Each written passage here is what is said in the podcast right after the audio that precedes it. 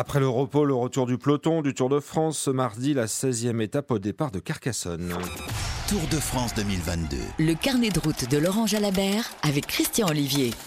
Arrivée prévue à Foix après 178 km. Le maillot jaune, euh, le Danois Jonas Vingegaard reste le favori, mais le Slovène Tadej Pogacar ne compte pas s'arrêter là, Christian Olivier. Bonjour à toutes et tous, Laurent Jalabert, bonjour. Bonjour. La question est toute simple. À l'amorce des trois étapes pyrénéennes, Pogacar, double vainqueur du Tour, peut-il renverser la table et mettre en danger l'actuel maillot jaune Vingegaard?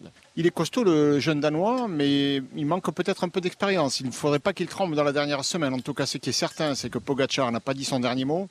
Il a envie de gagner ce Tour de France, il est venu pour ça. Il a eu une mauvaise journée où il a perdu son maillot jaune et énormément de temps.